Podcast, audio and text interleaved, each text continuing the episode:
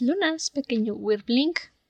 Bienvenido una vez más a La Dragona de los Libros, un podcast donde nos dedicamos a hablar a fondo de nuestros libros favoritos o lecturas actuales. El episodio de hoy es traído a ustedes gracias a nuestros Patreons. Yo soy Andrew, su anfitriona y dragón Wyrm en este podcast. Y yo soy Ciela, sin creerme que ya nos acabamos otro libro. ¿A dónde están yendo los libros? ¿Qué onda? es lo que pasa cuando lees. Uno de repente dice voy a agarrar este.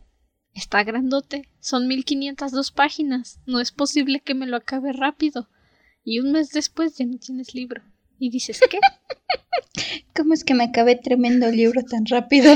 ¿A dónde se fueron 1502 páginas? Alguien explíqueme. Parece chiste, pero es anécdota. Sí. Un mes te tardaste en leer eso. Increíble. De veras, ¿eh? De veras. Yo no me acuerdo cuánto me tardé la primera vez en leerlo. Yo creo que sí me lo leí en un mes. Porque estaba en la universidad. Y mi amiga me decía, ¿vas a leerte todo eso? Y yo le dije, Obi. Y entonces creo que empezamos los parciales. Y me dijo, ¿todavía estás leyéndote todo eso? Y yo le dije, Obi. Y creo que de repente entramos a nuestras vacaciones de dos semanas. Porque mi universidad era cuatrimestral, entonces tenía dos semanas de vacaciones entre cuatrimestres y me dijo, antes de salir, ¿todavía estás leyendo eso? Y le dije, no, ya me lo acabé. Y me dijo, ¿qué?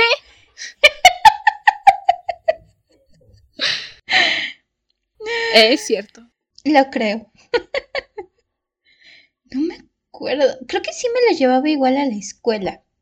Porque yo lo leí, pero creo que yo estaba en la vocacional. Porque sé que nunca llegué a llevármelo hasta donde estaba ya en la universidad porque estaba ya muy lejos. Entonces no me lo iba a llevar por toda la línea del metro y de regreso todos los días. Hay niveles de masoquismo. Hay niveles de masoquismo. no, hay niveles de cuánta cosa traes en tu mochila y qué vas a priorizar llevar. sí. Sí, porque en ese tiempo todavía mi compu era una compu gorda y tenía que llevármela todos los días. Entonces, más cuadernos, libros de la escuela y material para prácticas de circuitos, no me cabía el libro de eso. No. ya era demasiado. Sí. Hay que preferir la espalda en esos casos. Ay, sí, sí, sí, esas cosas que dices. Bueno, ni modo, lo leeré en mi casita. Un día que no esté conmigo no va a pasar nada malo. Bueno. Uno más de la lista. Uno más a la lista. No, este no son 1500 páginas. Creo que este son como 570 páginas de historia. No lo sé, 570 y tantas páginas que no volveré a leer. Es justo, es justo. pues vamos empezando entonces con ya la última parte de Historia del Rey Transparente.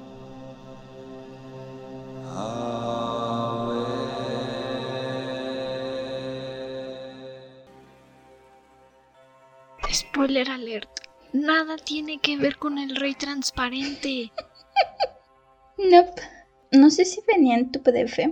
Al final de mi versión aquí del libro viene por fin completa la historia del rey transparente en un apéndice. Y entonces me la leí esperando diciendo a lo mejor y encajó ahí algo simbólico con... No, nada. Nada tiene que ver salvo el hecho de que te mencionan 30 veces a la historia del rey transparente. No venía nada parecido en mi PDF. Si acaso se acabó la historia, que por cierto, qué asco. Qué asco de final. Ok, es opinión personal. Por supuesto, todo aquí es opinión personal. Pero de verdad, de verdad, de verdad que no entiendo porque cuando estás manejando cierto ritmo de historia, así. Ok, se acabó. Disculpa. disculpa.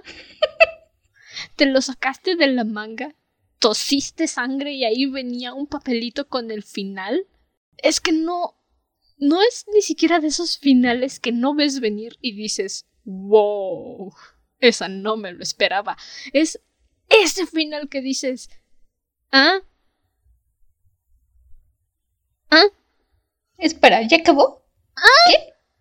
O sea, ¿pero por qué? O sea, por favor, compi, dime qué te estabas fumando para no probarlo. Mm. Creo que el mayor problema de este libro es el ritmo de la historia, definitivamente. El ritmo de la historia está por todos lados. No hay ritmo de la historia. Ajá, de repente va muy lento, de repente va muy rápido. Esta última parte, creo que muchas de las cosas que pasaron en esta última parte debió haberlas manejado mm, a lo largo del libro. Sino a lo largo del libro, todo esto último que pasó, ahorrárselo. No tocarlo en lo absoluto. Simplemente decir ni al caso. Sí, de repente la historia termina. Así, nada más, dices, ah, ¿qué? ¿Cómo? ¿Cómo? Estoy tratando de pensar en una película que haya dejado el efecto similar en mí, en el que haya dicho de repente qué, pero no se me ocurre ninguna. Hay un libro, lo mencioné en el mini South, mini South de la trilogía Timekeeper. El segundo libro sí me dejó así, en el que yo dije ¿qué? Y peor tantito, porque era un audiolibro. Era un audiolibro y yo de repente escuché los créditos. Estaba muy centrada y de repente, This book was read by fulano de tal. Aguántame, ¿qué? Pero fue la impresión de decir, es que no me puedes dejar colgado aquí. No puedes decirme que aquí se acabó el libro. Y con el rey transparente es ¿Es en serio que aquí se acabó? Los miembros de Patreon ya vieron mis notas. Seguramente ya se rieron con lo que puse en las notas. Últimamente he visto demasiado Kimetsu no Yaiba. Leí el manga. No me había emocionado con un anime así desde que acabé el manga de Beastars. Fue fabuloso. Y entonces yo dije, el término de este libro fue como si alguien hubiera agarrado a la Yuwaki y hubieran dicho literalmente que hubiera dicho este es el villano, échenle su EO. ¿Qué? ¿Qué? Es más, lo siento como si hubiera sido esa película de Rápidos y Furiosos en la que Vin Diesel dice yo tuve fe, hermano, es que yo tuve fe. ¿Qué? ¿Qué clase de final es ese? Es extraño, es rápido, es de repente terminó, de repente estás leyendo y de repente dices, ah, ok, creo que ya no hay más historia, ya no sigue, ¿qué pasó? Ya, se acabó todo. Gracias por venir, vuelva la próxima semana. sí, creo que... ¿Sabes qué es lo más que se me figura, que se me acerca? cuando mi mamá y yo vimos la serie de Soul la primera vez, vimos el primer capítulo, pero no sabíamos que era una serie. ¿Cuál? Me la de So. Ajá, ajá, ya, ya, ya, ya, ya. Nos lo encontramos en la tele y lo empezamos a ver, pero creíamos que era una película. Y empezamos a verla muy felices creyendo que era una película y de repente terminó. Y nos quedamos así de, ¿Qué, ¿Qué pasó? ¿Ese es el final? No puede acabar ahí. ¿Qué pasó? No explicaron nada, no pasó nada. ¿Qué, qué onda? Y entonces es cuando de repente vimos, ah, mire, es una serie, van a pasar otro capítulo la próxima semana. Ah. Ah, bueno, cracks, compi. Algo así. Sí es, no lo sé, el ritmo de esta historia va, como decía, por todos lados de repente se va muy rápido, de repente se va muy lento. Los cambios de tiempo ya lo hablamos varias veces. Estás aquí, estás acá, estás por todos lados, todo mundo, rapidísimo. No entras a detalle en muchas cosas. Y otras cosas te quedas en demasiado detalle. Y lo peor es que se contradice todo el tiempo. Todo el tiempo se está contradiciendo. Entonces avanzas y retrocedes y avanzas y no hay forma de seguirle el ritmo a Leola. Aquí al menos yo sentí que se siente un poco más que pasó el tiempo. Te la crees un poco más cuando te dicen que ya pasó otro buen cacho de tiempo. Pero al mismo tiempo no es que te digan está pasando el tiempo, simplemente las cosas van y van y van. E insisto, creo que este último cuarto del libro, este último arco debe haber debió haber tomado muchos de los personajes que te quieren presentar y muchas de las cosas que te quieren poner. Se siente como un epílogo apresurado y todo atrapado en un cachitito. Porque quiere empezar a retomar personajes, situaciones, cerrar los hilos que se han ido abriendo en la historia, pero todo pasa una cosa tras otra, tras otra. De repente pasas de tener solo a Leola y Nineveh como personajes principales a tener una familia de seis completa, más o menos, diciéndote que son familia. No, no te dan tiempo de conocer a estos personajes, lo cual es triste porque al menos creo que a mí me hubiera gustado llegar a conocer a los personajes. Uno. Hay un personaje que me hubiera gustado conocer. Uno, nada más, en todo este libro. Y es muy triste de decir. Porque este debería de ser el tipo de libro en el que digas, sí, claro, lo voy a leer, lo voy a seguir investigando, voy a ver qué sucede. En lugar de decir, pues, voy a leerme este pedazo de aquí que me gustó y el resto del libro... Eh, mira, tiene salud, que es lo importante. Sí. Al final, no me arrepiento yo personalmente de tener el libro. Sé que probablemente en otro rato lo vuelva a releer. Al mismo tiempo, tiene muchísimos problemas la lectura. No es una lectura para todos. Puede que te guste el lenguaje, puede que te llame la atención lo que cuentan, pero definitivamente Leola como personaje principal para empezar es es un personaje que te puede llegar a desesperar bastante. Eso no ayuda en la lectura. Si no es que completamente. Sí. Las cosas y los conceptos que de repente Rosa Montero empieza a entrar muy a detalle en cuestión histórica y en cuestión de sacarte un montón de guiños, referencias y conceptos de el siglo XII. Mete un montón de cositas. Si te gusta la Edad Media, te gustan las cruzadas, te gusta todo eso, probablemente lo encuentres interesante, probablemente te guste estar sacando todo esto. Mira, voy a meterme ahí. Pero si no... A decir que simplemente porque te gusten las cruzadas, no afirma que este libro te va a gustar. Y eso lo menciono por Mortem, porque a ella le encantan las cruzadas. Si pudiera darme una clase únicamente de cruzadas, me sentaría y haría lo que sea por sacar 10 en el examen. Y estoy segura de que si le digo, oye, este libro menciona las cruzadas, lo primero que me va a decir es las cruzadas o las cruzadas. Entonces, así como tal de decir que el libro habla, de cruzadas, mm, no creo. No habla precisamente de cruzadas. De hecho, más que nada se enfoca en esta cruzada que es la que vemos en Toda esta última mitad del libro, la que mencionábamos la parte pasada, toda esta cruzada que se hizo contra los cátaros, y es donde ahonda Rosa Montero, es donde ahí se queda, es la historia que te está queriendo contar, los simbolismos que te quieren estar manejando. E insisto, siento que eso es lo que quería hablar y que empezó a querer meterlo muy a la fuerza en esta última parte del libro.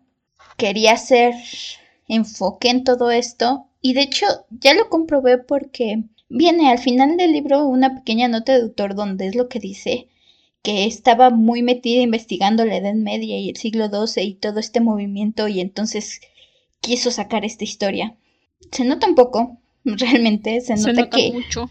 Sí, que esto es lo que quería hablar, esto es lo que quería manejar. Leolas fue su herramienta y no la supo utilizar, no la supo aprovechar. Creo que Leola tenía potencial, Tenía mucho potencial, pero ahí se quedó. En el potencial de la idea. Y creo también que lo que quiso hacer aquí era que esta fuera la historia de una vida, que nuestra historia empezara con Leola saliendo de su vida de sierva y empezando todo este trayecto y terminar en su muerte, que fuera la historia de su vida, y que como tal, como es la vida, se fuera por diferentes rumbos, por lugares que no esperas, sin un propósito definido, simplemente pasara. Pero a ti como lector, eso te revuelve y eso te pasea. Y está bien que la vida sea desordenada, pero este libro tendría que tener mucha más estructura, definitivamente. Es lo que le hace falta a todo el libro. Una línea del tiempo concisa, específica de decir de tal a tal año, no simplemente la vida de un personaje, especificar qué tiempo vas a abordar y darle una estructura, decir, quiero contar esta historia, esto es lo que quiero decir. Porque hacer una investigación, encontrar un tema que te agrade y decir, voy a escribir un libro de eso y abarcarlo en un golpe, dejarte el ojo morado por ponerlo al final del libro, no es la forma en la que lo haces.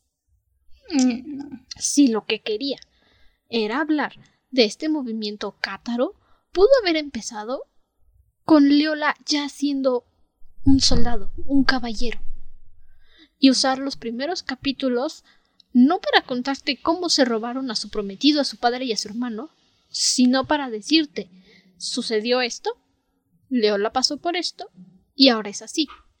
Y entonces ya nos cuentas el viaje de Leola como caballero hecho y derecho, que igual está muy mal hecho su caballero. Pero nos hablas de este movimiento, de esta de estos cátaros y hubiera sido incluso más interesante de leer. Porque pasamos la mitad del libro fastidiados con Leola, que no sabe hacer nada, que nada más ahí andan dejando que la arrastren por donde Nineve quiere arrastrarla. Y al final del libro, cuando ya lo único que haces es ver cuántas páginas te quedan para aventarlo, se pone interesante en cierto sentido y no debería. No debería de ser el final del libro lo que te hace decir ¡Ah!". No. Sí. Estos últimos fragmentos del libro es lo que te prometían al principio del libro. Y está todo atrapado y encerrado en 100 páginas de 500 más o menos. Y son maneras, conceptos, incluso empieza a, manejar un concepto en el que Leola empieza a escribir según esto una enciclopedia, un poquito de spoiler, y entonces te empiezan a manejar este concepto de que te ponen una palabra, te ponen la descripción y Leola te empieza a hablar de la vida, que era una idea muy inteligente que un muy buen concepto que se pudo haber manejado a lo largo de la historia y que hubiera tenido mucho poder si lo hubieras manejado desde el principio. Como muchas cosas en este libro. Como muchas cosas en este libro. Y no, no, no soy escritora profesional, lo hago por gusto y por placer, pero hasta yo puedo decir, Rosa Montero, hiciste este libro con las patas. No sé, qué estaban pensando ni sus editores ni ella misma. Ni su agente literal, no, sé, a lo mejor ya es autopublicado. y no, no estoy echándole tierra a los autopublicados, pero cuando mm. autopublicas no, no inviertes en un agente literario, no inviertes en alguien que te diga cómo corregir tu texto y hacerlo mejor. Le pides a tus amistades que te den su opinión, que te ayuden, pues porque no tienes dinero para un editor. No lo sé, no lo sé. Es mi sensación. Estoy segura de que no es autopublicado, porque de hecho la primera versión que sacaron, que es la más conocida, es de Editorial Alfaguara. A lo mejor todavía no tenía buen criterio. No, no, no lo sé. No sé. Pero bueno, creo que podemos empezar con spoilers, si no nos vamos a alargar en esta parte. Ok, ok. y bueno, la última vez nos quedamos con Nineve y Leo en esta huida del castillo de Duoda, que después de casi ser quemadas en la hoguera, salieron corriendo, lograron escapar. Y es donde retomamos esta historia. Cuando ambas llegan y se esconden en esta abadía, donde literalmente llegan a decir la verdad, básicamente es gritar santuario Tienen suerte, esta es una abadía muy peculiar, donde hay tanto hombres como mujeres. Es un sitio que de verdad existió, de hecho.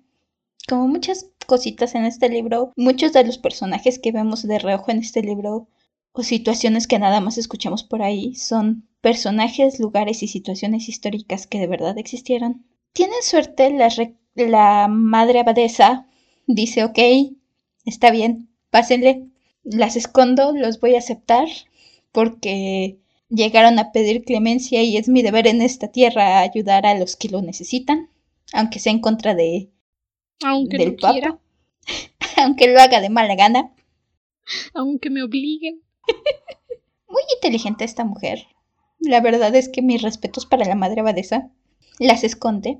De hecho tiene una, una línea muy interesante donde dice que a veces lo mejor escondido está a plena vista las esconde atrás de las puertitas y dice que Dios nos ampare y que no las vean. básicamente es como el Señor esté con ustedes, quédense calladas. no hagan ruido, por favor. Y funciona, que es lo más. Porque cuando llegan los guardias de Duoda a buscarlas, la madre abadesa les planta cara, les hace. les empieza a reclamar por estar molestando a todo mundo. Y no las encuentran nada más medio se asoman porque como están escondidas en la parte de que es como iglesia, como capilla, no hay tanto problema. La madre les empieza a decir que van a, ensuciar la casa de Dios y que qué les pasa. Y el que está a cargo dice, bueno, ya me voy. Bueno, gracias por nada, madre. Bye. ¿Qué es lo que una madre superiora debería de hacer entonces? Sí, por supuesto. cuando quiera. Cuando quiera. Sí. No sé, esta mujer se me figura la madre que hace la película de Whoopi Goldberg, ah. la de las monjas. Ah, sí. Que hace Maggie, Smith. Así se me figura esta madre. También la pensé igual. Y de hecho me cayó mejor por eso. Dije, ah, si esto tan solo fuera Maggie Smith. Definitivamente sería el papel para ella. El papel ideal. Corriendo a los soldados diciéndoles a ver, ya. Y luego ¿Se me calma o lo calmo? Aquí no negociamos con terroristas. Tristemente no pasamos mucho tiempo aquí en la abadía. Nomás se esconden un par de días para que las cosas se calmen y puedan huir. Puedan seguir su camino. De nuevo, tenemos por ahí un par de cameos históricos. Tenemos a la escritora del Hortus Delicasirium. que la vemos ahí de reojo, que es un manuscrito medieval igual histórico, que creo que era... La, es la primera enciclopedia que se cree que se escribió una mujer, que se tiene constancia de que la escribió una mujer. Cameos por ahí que aparecen de repente. Cameos cuyo nombre no debería de ponerse en un libro, por cierto. Hay gente que piensa con algo que no es la cabeza, como yo, y de repente dice, ah, caray, ¿qué qué? No, ¿sabes qué es lo peor? Ese era un manual de introducción para novicias de convento. Lo sé. Entonces, yo por eso dije que el qué. Ah, caray. Estas monjitas sí que tenían ideas raras. Ah, sí. Pues sale eso. Y también hacen una mención del Necronomicon. Y yo dije, ¿qué? ¿Qué? ¿En serio? En esta cochina, en esta porquería hecha con las patas ¿Cuál es el sentido? Honestamente, yo dije, ¿cuál es el sentido de siquiera mencionar el Necronomicon? Y un libro que en te dice la historia del rey transparente. Si no lo vuelves a tocar, o sea, en serio, ¿para qué? ¿Para qué? Si quiero ver una historia con cameos, voy a agarrar una película de Marvel o de DC. No voy a leer un libro. Honestamente, gente, honestamente. O buscar los cameos de personajes del mismo autor en alguna algo. Pero sí es. Para eso mejor lo Stephen King. Creo que es el intento de ser novela histórica. Porque eso haces en las novelas históricas, te encuentras con personajes de la historia o momentos de la historia. Pero. Pero esta está por todos lados. Es como si fuera un fanfic, ¿sabes? Como si Rosa Montero hubiera dicho, no me gusta cómo escribieron una historia. voy a hacer mi Marinetsu, voy a meterme en la historia y voy a contarla como a mí se me dé la gana. Y solita dijo, sí, me gusta, lo hago. Así se siente. Un poco. Sí, simplemente dice, a ver, voy a poner esto aquí, voy a poner esto acá, voy a mencionar esto. Necesito mencionar la historia del rey transparente. ¿Qué libros son importantes de la época que puedan estar ahí escondidos? Pues vamos a sacar la tabla esmeralda, el Necronomicon y metemos la historia del rey transparente. ¿Por qué no? A fin, nadie se va a dar cuenta. Pues te salió el tiro por la culata, Rosa Montero, yo me di cuenta. es la primera vez que leo algo tuyo y no sé si quiero regresar a tus libros. I don't know. Eso no puede ser una buena tarjeta de presentación. Irónicamente he visto muchos libros de Rosa Montero en las librerías, pero jamás encontré el rey transparente. Por algo ha de ser.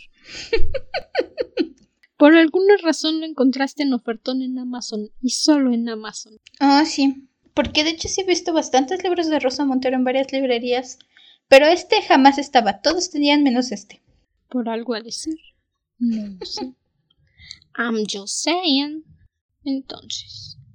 Ya después de la abadía, nos desplazamos de nuevo a un pequeño pueblo donde Nineveh y Leo parecen vivir en paz. Leo de nuevo está vestida de caballero porque ya no quiere volver a sentirse débil y, humillada y no quiere volver a someterse a los riesgos del amor. O eso dice ella. Veamos cuánto le dura. Nada. Eso le dura. Nada, nada, nada. Le dura. Nada.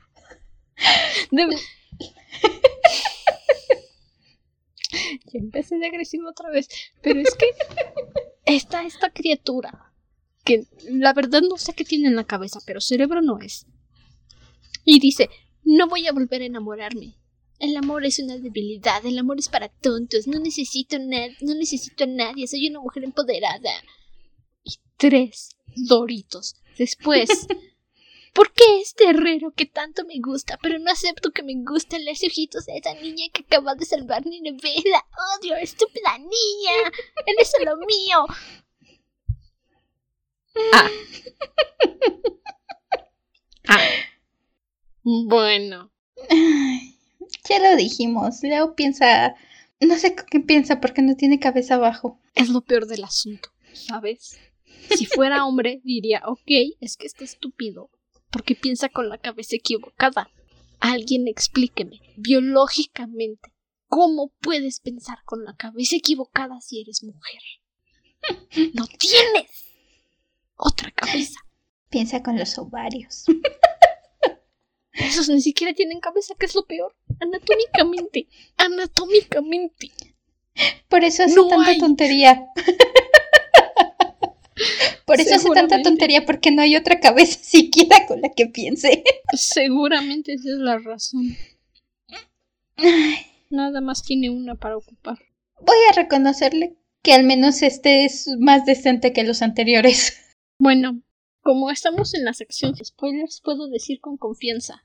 Jax era decente. Jax, Jax, como quieras pronunciarlo, era decente. Descubrimos que el papá de Leola, muy, muy, muy, muy, muy, muy, muy, muy, muy, muy adelante en el libro, literalmente, a dos capítulos casi de acabar, lo salvó a él y a su hermano de morir en las cruzadas. Y mientras tanto, Leola, bien gracias, convirtiéndose en caballero, perdiendo el tiempo. Y entonces Jax regresa a su casita, al lugar donde era feliz, a ser campesino, porque eso es lo que sabe, eso es lo que conoce y lo hace feliz. Y se casó y tuvo un hijo y ahora tiene un nieto, al que no le ha puesto nombre, porque quién sabe si va a vivir o va a morir y no quiere sufrir. Lógico, lo entiendo, la gente se moría en la Edad Media. Y eso confirmó mi teoría, ¿sabes? Jax era bueno. Sí. Sí, Jax era bastante decente. El truco con Leola era que alguien tenía que darles el visto bueno primero, porque ella solita los elegía, pero sí. Mal, mal, mal. Es que Leola tiene malos gustos. Al menos ya no hay tiempo en el libro para verla meterse de cabeza en otra mala relación. Ya estamos acabando el libro. Y en realidad es una buena relación. Sí, es una relación De hecho, Leon es el personaje que sí quería conocer. Este personaje, este hombre que dicen que tiene la capacidad de quitar el mal de otros, de limpiar el veneno, porque tiene un hueso de cascabel o de víbora de cascabel, algo así dicen. Yo dije, oye, qué concepto tan interesante, cuéntame más, por favor, quiero saber más. Y hace esta mención de que tiene con él un basilisco. No, no es la serpiente de como 800 metros de Harry Potter gorda. es una criatura mitológica, mitad serpiente, mitad gallina, mitad no sé qué otra chucha, que convierte a todos en piedra. No los mata. Muy curioso el asunto. Y entonces dicen que el león tiene uno. Y yo dije, oye, cuéntame más. Quería saber más del león que de Leola. Este, esta familia que te meten en el último momento, porque es literal, en tres capítulos te forman una familia y como en cinco te la quitan. Menos, como en tres. Iba a ser una broma del señor Tlatuani, pero este libro no se merece bromas de Tlatuani. En unos pocos capítulos pasamos de tener solo a Leola y Nineve viviendo en una casita, ya en un pueblo. A, te agregan a Lina, una chica a la que, según esto, podía con ver a las personas les daba mal de ojo. Te presentan a León, te presentan a Filipo, que es un eunuco, dícese que le cortaron por ahí que tiene la historia de Aquiles tatuada en el cuerpo y que no habla. Dicen que es sordo, pero ellos le hablan normalmente. No sé si lee los labios o solo creen que es sordo porque no habla. No tengo idea. Filipo es de esos personajes que también dije, y bueno, ¿tú qué pintas en este velorio? Me agradó, ¿sabes? Su concepto de personaje fue muy interesante. Sí. Que mencionan también al eh, ni siquiera sé qué fulano era, pero del castillo en el que Leola pretendió ser sobrino. Ah, sí. Que lo lleva arrastrando. El conde de Guinness. Ese, quien sea. No me interesa su vida. No me interesa su vida. Pero fue un concepto interesante el del personaje, que lleva tatuada la historia de una mitología en su cuerpo. Se me hizo muy estúpido que ni Neve supiera leer griego. Y dije, claro, plot conveniences de Ex Máquina, porque no lo has aplicado todo el santo libro.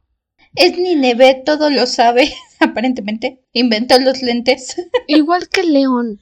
Me hubiera encantado saber más de Filipo. Sí, estos personajes, estas últimas, esta pequeña familia que te forman de la nada, son tan interesantes, los conceptos son tan buenos, son tan interesantes que te preguntas por qué rayos te pasaste toda la historia solo con Leola y Nineveh si esta se supone que iba a ser su familia. Aquí viene Andrew, otra vez, a hablar de su novela cuando nadie lo pidió o nadie preguntó. ¿Por qué mejor no hiciste una historia aparte con lo que sí querías hablar, en lugar de enfocarte en los personajes que nadie quería conocer? Yo hice eso. Conté mi historia principal, de mis personajes que se enamoran, mis niños sucios, porque sí, son niños sucios, hacen pura cochinada. Y había una historia que quería contar aparte, la historia de Mackenzie, y en lugar de aventarla en la historia principal, donde no pinta nada, le hice una parte, solo para ella, solo para que ella pueda contar su historia. ¿No pudiste haber hecho eso, Rosa Montero? Digo, con lo popular que eres, seguramente si te publica Alfaguara, Podrías haber contado una historia extra del rey transparente y no te hubiera dicho nada. No me hubiera quejado si me contabas las cosas que querías aventar en este libro, pero que no tenían espacio, que no pintaban nada en el velorio. Insisto, el ritmo de esta historia, todo este último parte, todo este último cuarto del libro tuvo que haberse extendido yo creo que mínimo desde la mitad del libro y si no es que lo que vimos la parte pasada, toda la constitución política, debió haber empezado la historia por ahí y luego debió hacer esto desde la mitad del libro. Porque si esta familia nos volvemos a encontrar con Guy, el caballero negro, el hombrezote, hijo del maestro de Leola. Igual no sé qué carajos pinta en este velorio. Regresa, forma parte de su familia. Leola lo, lo adopta entre comillas. No, no, no, literalmente lo adopta. Porque dice, es que es mi bebé, no se va a dormir si no le canto yo. Es que es mi niñote grande, solo si yo le digo las cosas, se calma. Es su bebé. Lo adoptó. Y tienen como la misma edad. Eh, siendo justos, creo que Guy ya nos había quedado claro que Guy tenía algún problema. O sea, sí, no estoy diciendo que no, pero lo adoptó. Sí. Y no sé, son todos estos personajes que me hubiera encantado conocer más. Como dices, Filippo es, sale de la nada, casi no tiene mención salvo el momento en que lo salvan y después te dicen que por ahí anda y nada más te lo recuerdan de vez en cuando. Ah, sí, él, él sigue por aquí, sigue por aquí, sigue, ¿eh? sigue vivo. Es lo mismo que con esta supuesta familia.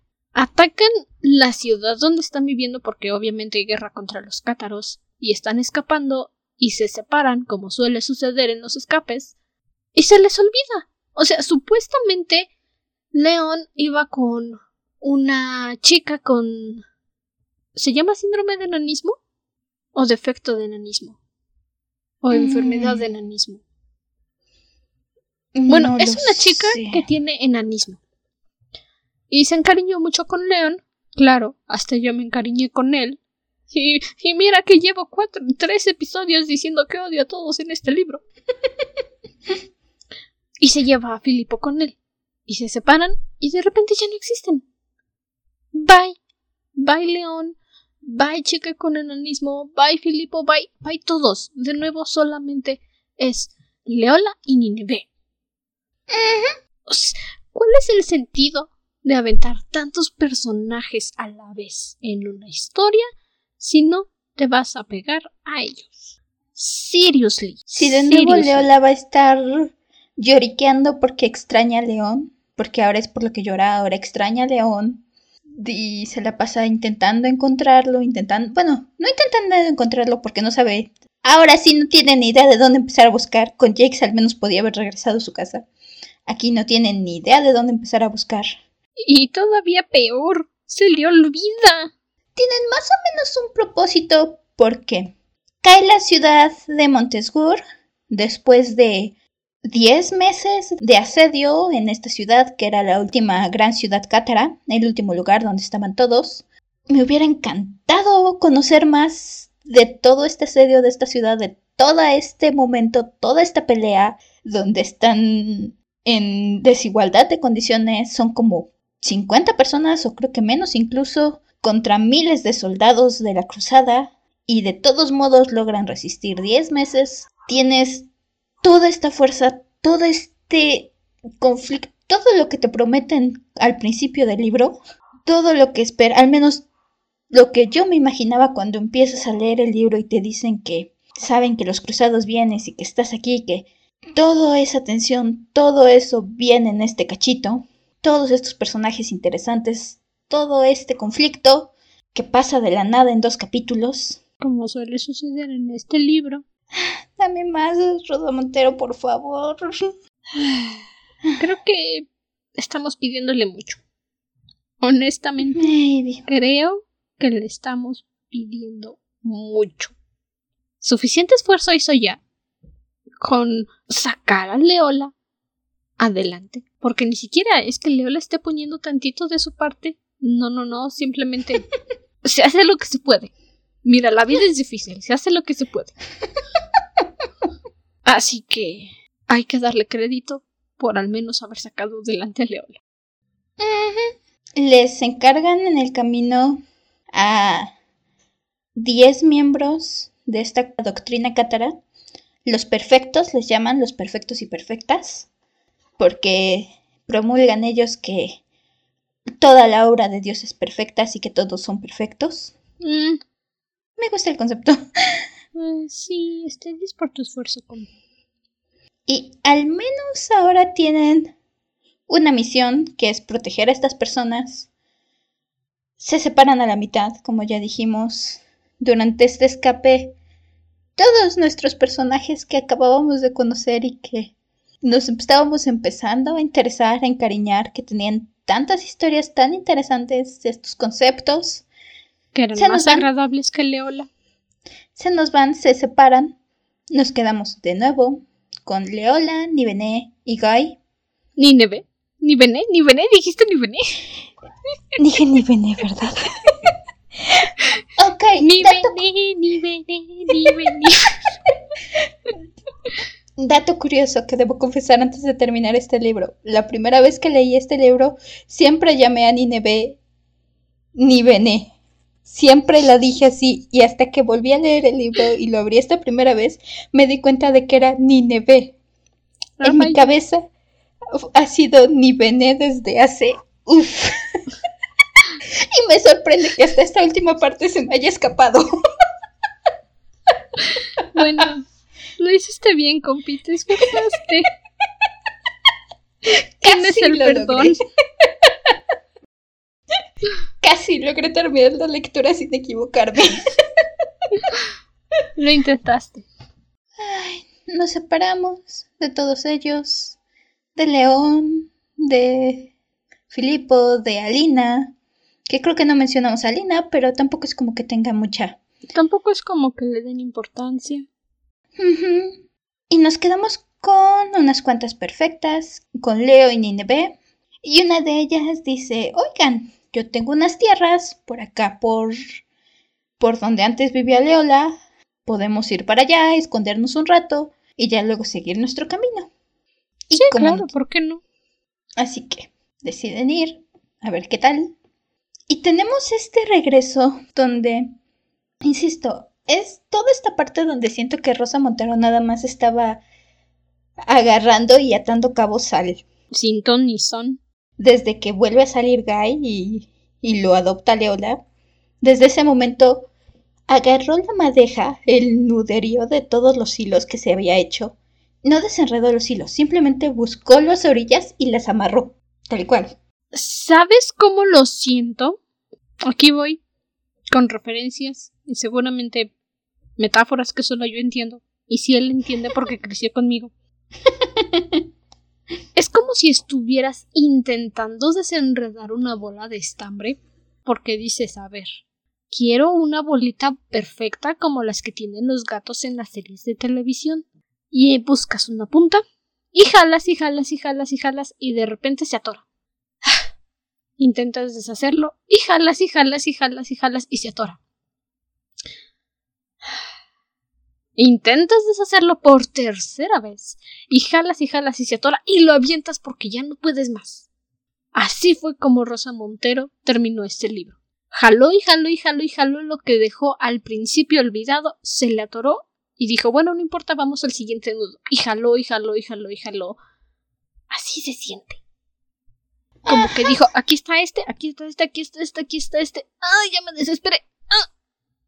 Se acabó. Se acabó. Se- todos se murieron. Bye. Voy a cortar los nudos que se hicieron y voy a guardar el estambre en tiras cortas.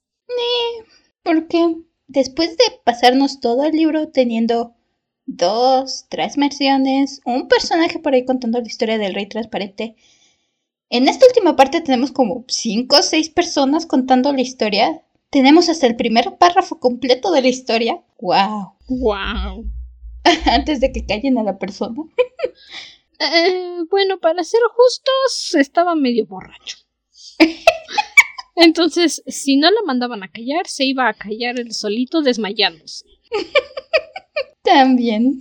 Y en este camino a esta fortaleza a la que van de regreso, a la que van a esconderse, pasamos de regreso, volvemos a ver a la mujer que en su momento le dijo a Leola que Nineve estaba loca. Quién sabe, por ahí seguía. Bien por ti, pasamos, la vemos, se pierde en el olvido. O como todos en esta historia. Regresamos a la casa de Leola, que ahora es sembradío, y como mencionábamos, nos volvemos a encontrar con Jakes. Ya lo mencionó Andrew. Jakes hizo su vida. Siguió Hizo la lo vida que... debió haber hecho Leola. Siguió adelante. El hecho de que antes, creo que no lo mencionamos, pero antes en este libro, Leola cae en una trampa porque alguien va a Ah. decirle que Jakes le está buscando. Ay, es que es la trampa más estúpida del mundo. ¿Han escuchado esa referencia, esa frasecita que dice es el plan más tonto de la historia? Pues esta es la trampa más estúpida de la historia. va alguien y le dice Oye, te está buscando tu prometido de cuando tenías quince años. Lo hirieron en batalla. Se está muriendo. Tienes que ir con él porque se enteró de que ahora eres el caballero de Sarco y quiere ver. En serio. En serio. en la Edad Media. En la. en tiempos donde no existía el Internet. Ni siquiera luz eléctrica ni teléfono. Tiempos donde literalmente tenías que pagarle mucho, mucho oro a un asesino para que reuniera información de cierta persona. Tiempos en los que simplemente por haberse convertido en caballero, Leola tuvo que haber muerto. Y Jax, así de la nada se entera de todo. ¿En serio, Leola? ¿En serio? ¿Seriously? Seriously, George? Seriously? Seriously?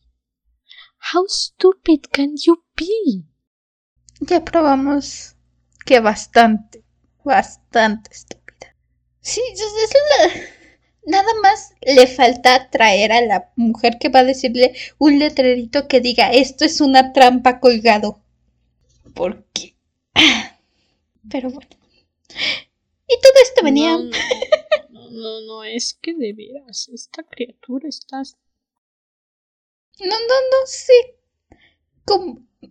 Creo que por eso Rosa Montero no nos describió su vida como caballero y mercenario, porque no hay forma posible que esta criatura pudiera sobrevivir como mercenario.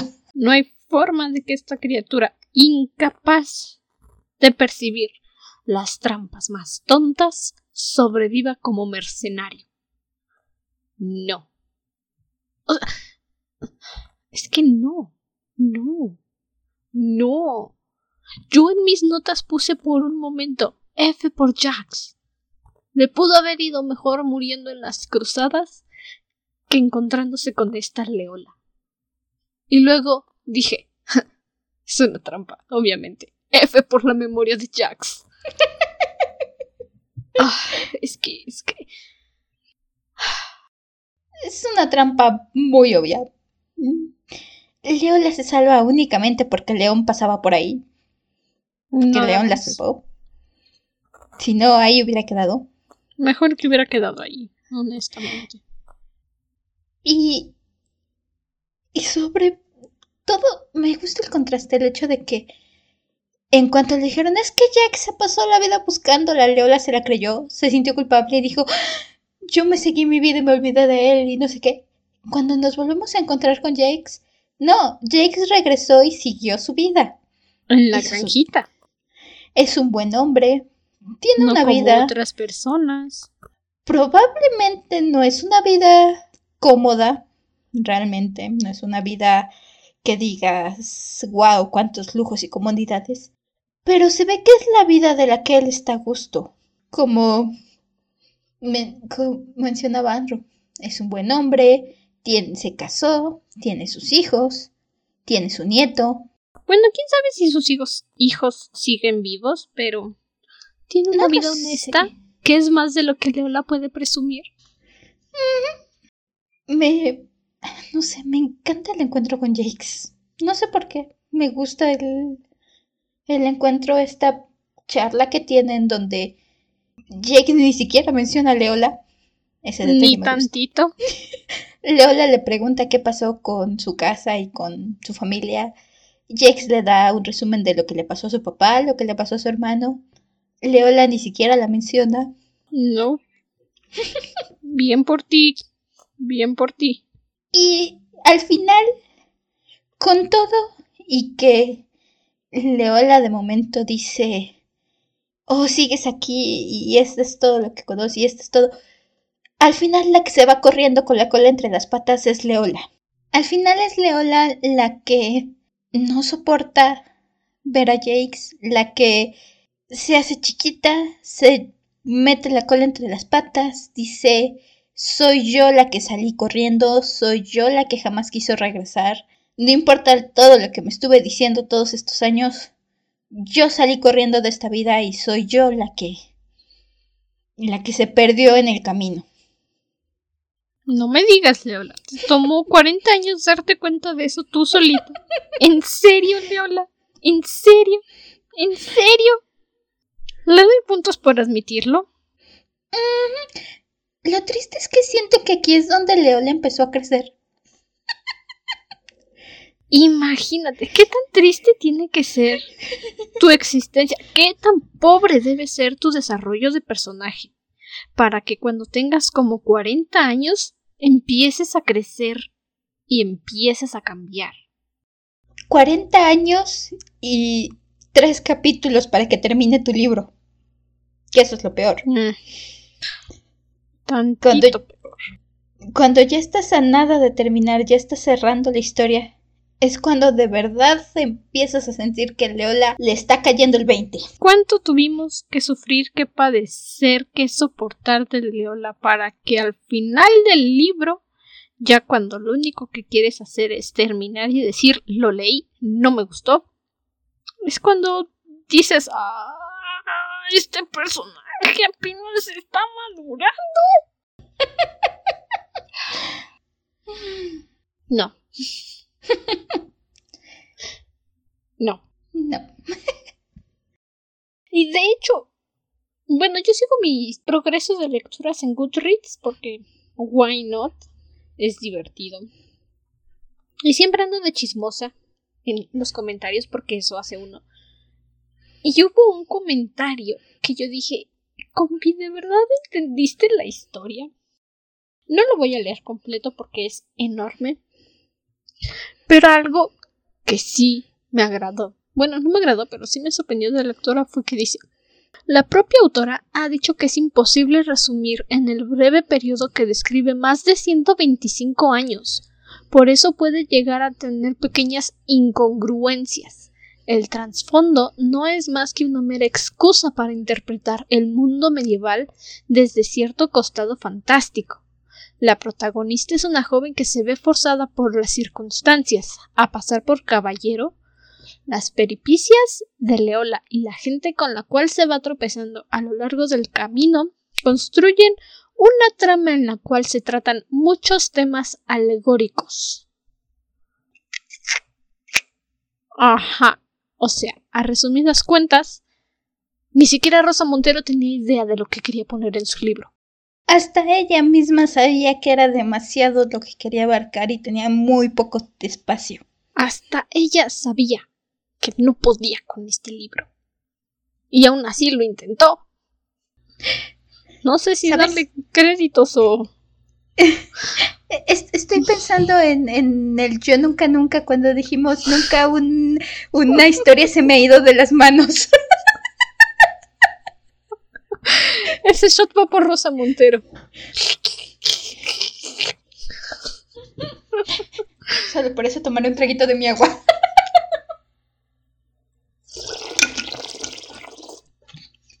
En honor a ti, Rosa Montero. Porque O sea, sí, no, a mí nunca se me ha ido un libro de las manos. Fanfics todos, pero libro jamás.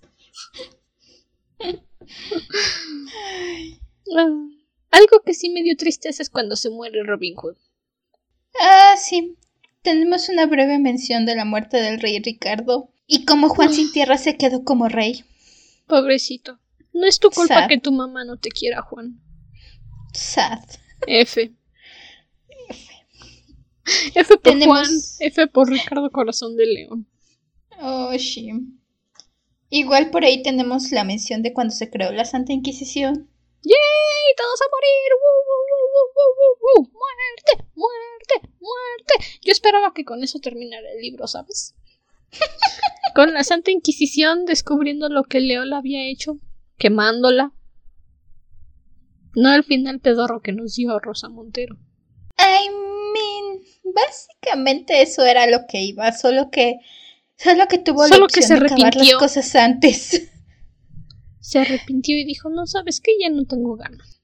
Creo que no quiso darle a su protagonista una muerte en la Santa Inquisición. Sin miedo al éxito, Rosa Montero. Eso hubiera sido más emocionante. Si la Santa Inquisición hubiera matado a Leola, estaría recomendando este libro.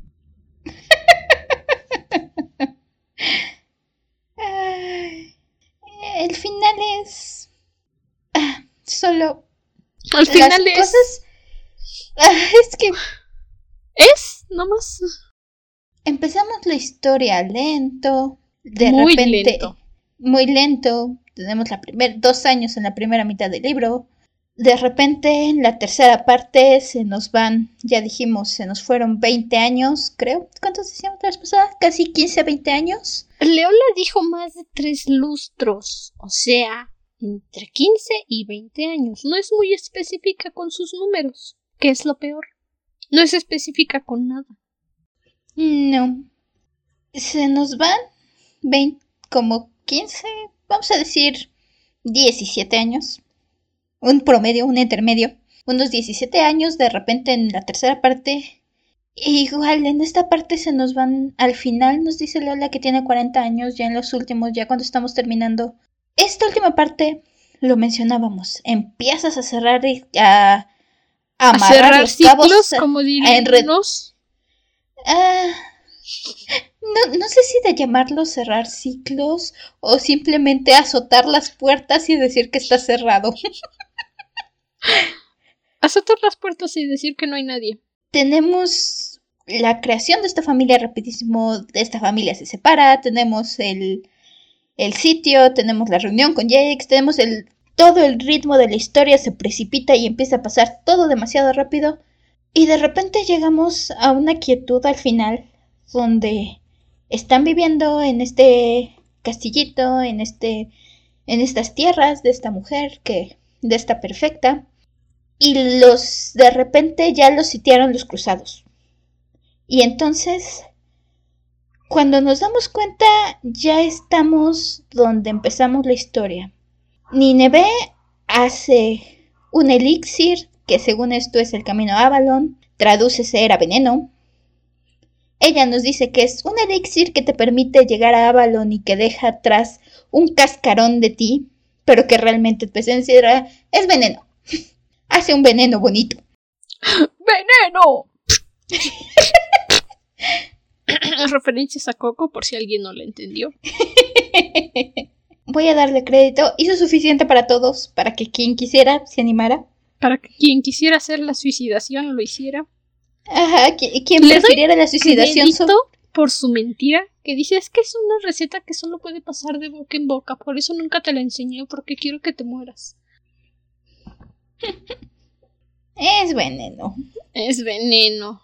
Lo quieres como lo quieras poner. Lo si pintas esta como- fuera tu referencia a Tirnanog, la tierra de nunca jamás, donde el tiempo no se mueve, no llegas ahí con una pócima mágica. ¿Crees que soy tonta? ¿Crees que no he leído leyendas de Tirnanog, Rosa Montero? Así no es como llegas a Avalon. Pero bueno, si tú lo dices, yo no voy a tomar tu líquido mágico. Nineveh es la primera que se lo toma. Le dice a Leolai, te lo dejo. Si tú quieres, te lo tomas. Si no, te respeto. Hay para todos. Para ti, para Guy, para las perfectas. Quien se anime, ahí está. Y, ok, sé que no te agrada Nineveh. Tiene muchísimos defectos. Tiene todos los defectos que pueda tener. Debo confesar que sí sentí feo cuando se murió, cuando muere. No sé, me gusta la forma de escribir, me, me agradaba Nineveh. Si Leola seguía viva era por Nineveh. Mira, la única razón por la que Leola no murió violada, destrozada y matada fue por Nineveh, así que no la perdono por eso. ok, es justo. no te perdono Nineveh- por eso, Nineveh. Nineveh es la única razón por la que Leola pasó de los 15 años. En efecto. Porque se la encontró en el camino y dijo, a ver, te voy a adoptar. Ah, esta niña está toda estúpida, la van a matar. Bueno, yo la cuido. Leo le da a Guy al elixir, lo cual, ok, lo respeto, porque Guy no hubiera sobrevivido. no, Creo que eso fue lo, eso fue lo único que acepté sin quejas. Guy no hubiera sobrevivido sin alguien que lo estuviera cuidando. si hubiera terminado como lo encontró Leola, o incluso peor, porque al menos parecía que con los que estaba más o menos lo trataban bien, hubiera acabado de esclavo, de juguete o algo así. Así que sí, Guy... Guy no podía, no. Sobre todo teniendo en cuenta que estaban los cruzados dispuestos a quemarlos a todos. Guy no se lo merecía. No, se merecía más. Algo que, honestamente, no sé si Leola estaba fumada o simplemente alucinando. Su estupidez esa de que pudo ver a Nineveh en las pinturas que hizo en las paredes fue como de tú todavía estás intentando venderme una historia de fantasía, ¿verdad? ¿Qué tan eh. desesperada crees que estoy por una historia de fantasía como para querer leer tu libro? Es. es parte de. Esta última parte. Otro concepto que creo que hubiera sido muy bueno temáticamente irlo manejando desde el principio del libro y no en el último cuarto. En todas las casas por las que pasan, Nineveh pinta a Avalon en las paredes. Y cada casa, Avalon te dicen que está más cerca y que está más cerca y que está más cerca. Hasta el punto en el que, cuando terminamos el libro, el último capítulo regresamos a donde empezamos la historia con Leola atrapada, sabiendo que los cruzados van a llegar en la mañana y los van a matar a todos, escribiendo, terminando de escribir estas páginas, rememorando su vida y diciendo este es mi final, se toma el elixir de Nineveh y se pone a ver, Avalon se pone a ver los retratos en las paredes y siente que por fin e, ese retrato que se ha ido acercando cada vez más, ahora ya está ella llegando ahí. Yo lo interpreto como que Leo le estaba muriendo y en sus últimos momentos estaba imaginándose de regreso con Nineveh, estaba imaginándose que por fin estaba ahí en Avalon donde quería estar con todos, que volvió a verla, que volvió a estar que iba a esperar y que iba a vivir. Ajá, delirios de un muerto, básicamente. Delirios de ultratumba. Creo que el efecto que se estaba intentando en ese final era que fuera algo así similar a El laberinto del fauno, donde al final Ofelia se levanta y se une con su padre en su reino y mientras tanto ve su cuerpo morir ahí al final del laberinto. Creo que ese era el efecto que se estaba buscando aquí, que no, sintieras que el espíritu de Leo le estaba llegando a Avalon con Nineveh. Lo siento mucho, pero no puedes manejarme historias como Guillermo del Totoro, que de repente digo, ay santa madre, esto me va a asustar y al final de la película estoy llorando. no, solo hay un Guillermo Totoro. Y es Guillermo Totoro. Así que Rosa Montero, tache. Shim. Y termina. Así. Ah, sí. Fin se, se murió. Todos se murieron. Factivo. Ah, bueno, nos queda el consuelo de que por ahí llegaron noticias de que León y Filipo seguían con vida. Habían logrado llegar a la ciudad a la que se estaban escapando. Menos mal. Se salvaron de la suicidación. Leo liberó al basilisco y el basilisco se fue a buscar a León. Menos mal. Así que tenemos ese consuelo. Consuelo de que los que nos caían bien sobrevivieron. y como decimos, termina. Se acabó. Llegamos al final de la historia del rey transparente. Ay, al fin. si tienes suerte, viene un apéndice con la historia del rey transparente, como viene en el manuscrito de 1970 que donó el rey Luis XV de Francia. Ahí viene la historia. Que de hecho es bastante interesante, tristemente. o sea, ¿cuál es la necesidad? Y ya sé que hemos dicho esto desde el capítulo 1. ¿Cuál era la necesidad de ponerle a tu libro la historia del rey transparente if you're not going fucking talk about the fucking fucking thing.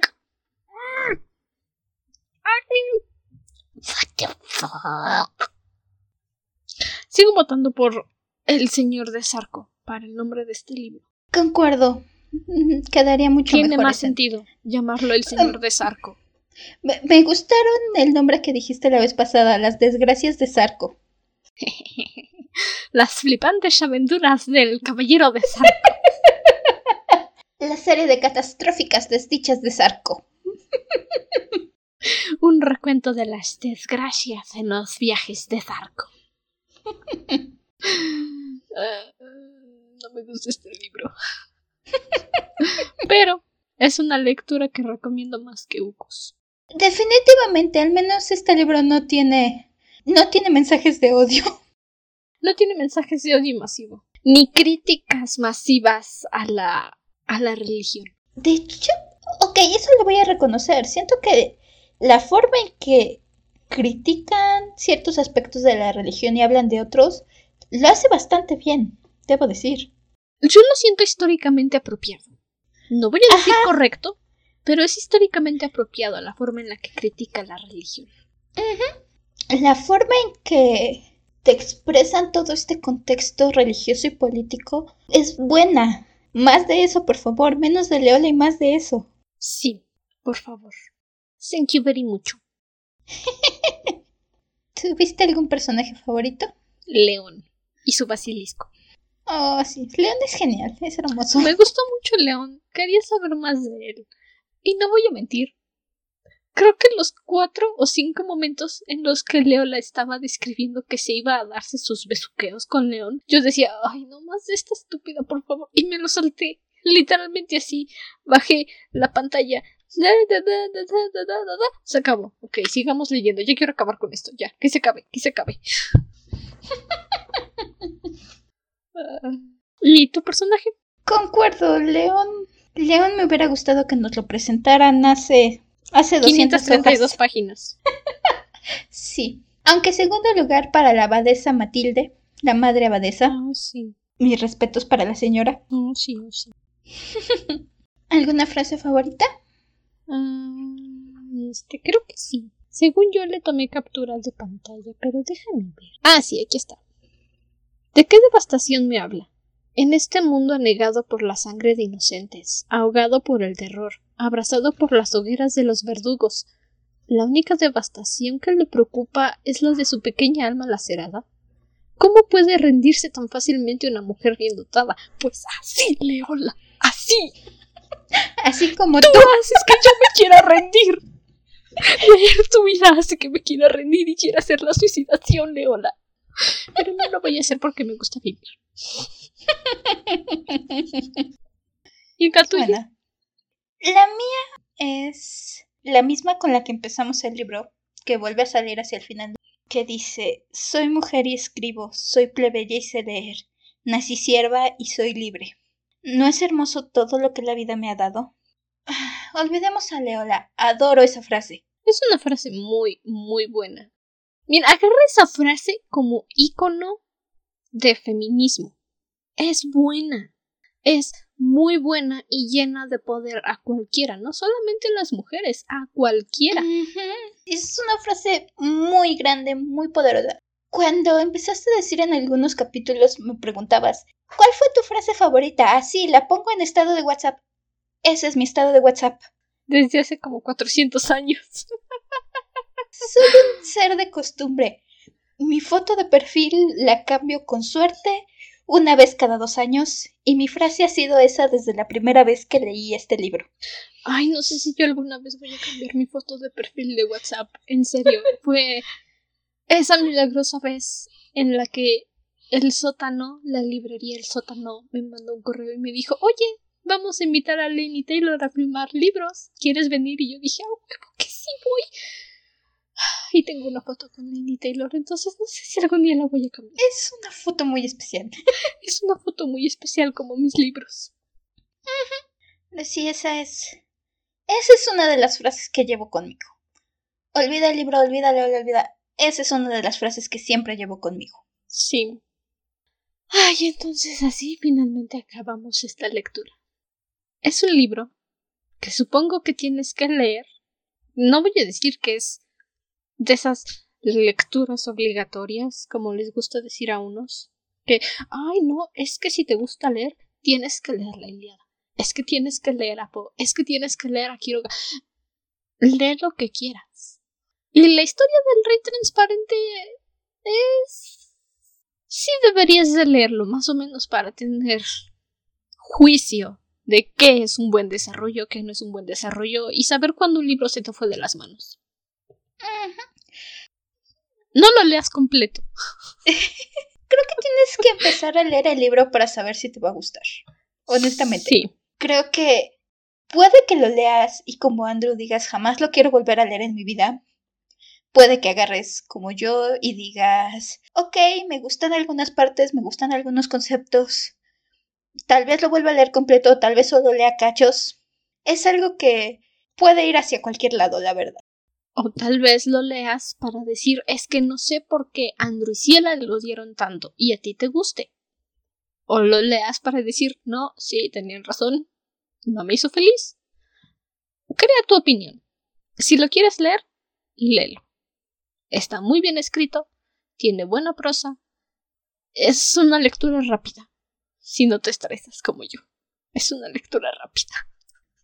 El ritmo es el problema. Si puedes con el ritmo de la historia, entonces probablemente puedas con esta historia. Si de plano no logras adaptarte al ritmo de la historia, nosotros porque tenemos que terminar el libro. Porque vamos con calendario.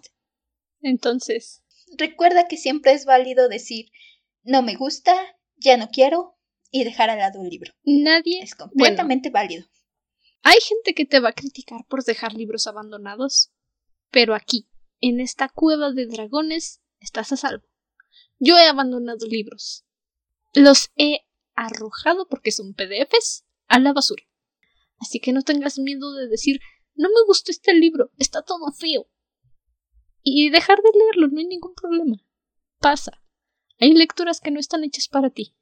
Igual, si leíste este libro y no estás de acuerdo, o estás de acuerdo, o tienes alguna opinión, alguna cosa que crees que nos hayamos equivocado, se nos haya pasado, o que tú consideres que es un punto a favor de esta historia, sé libre de que acercarte, comentarnos. Nos encantaría escuchar sus opiniones. Y nos encantaría charlar sobre por qué tú crees que este libro es maravilloso. Todas las opiniones son bien recibidas.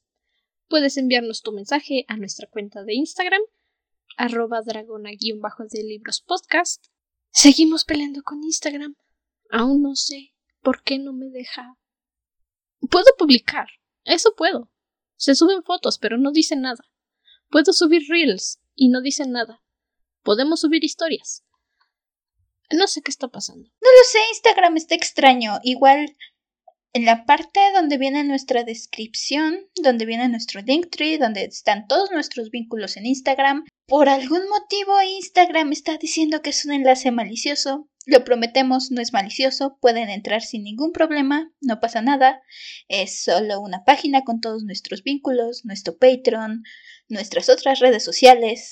Básicamente es un árbol de enlaces. Como dice el título, Linktree, Ahí tenemos todos los enlaces en corto. Se me salió el barrio. No sé qué está pasando con Instagram. Pero si quieren, también nos pueden seguir en Facebook. Nos encuentran como la dragona de los libros. Ahí se comparte todo el texto que pongo en Instagram que no me quiere mostrar. No entiendo por qué. Pero ahí está, nos pueden enviar mensajes. Estamos al alcance. También si nos quieren apoyar a seguir creando más episodios, a traer más contenido, se pueden suscribir a Patreon por el precio tan baratito, llévele, llévele de un dólar al mes. Son como 21 pesitos. Tienes acceso a nuestras notas, episodios especiales, acceso anticipado a los episodios y conocer el calendario de publicación de los episodios. En Patreon ya saben qué es lo que viene anuncios, alguna situación que pase o algún invitado especial que tengamos, eso se publica. Alguna locura que se nos ocurra hacer, también se publica primero en Patreon. Bloopers, ya está nuestro primer segmento de bloopers. Ahorita apenas están juntando el segundo segmento, pero ya tenemos los primeros 10, 15 minutos de bloopers, más o menos. 11.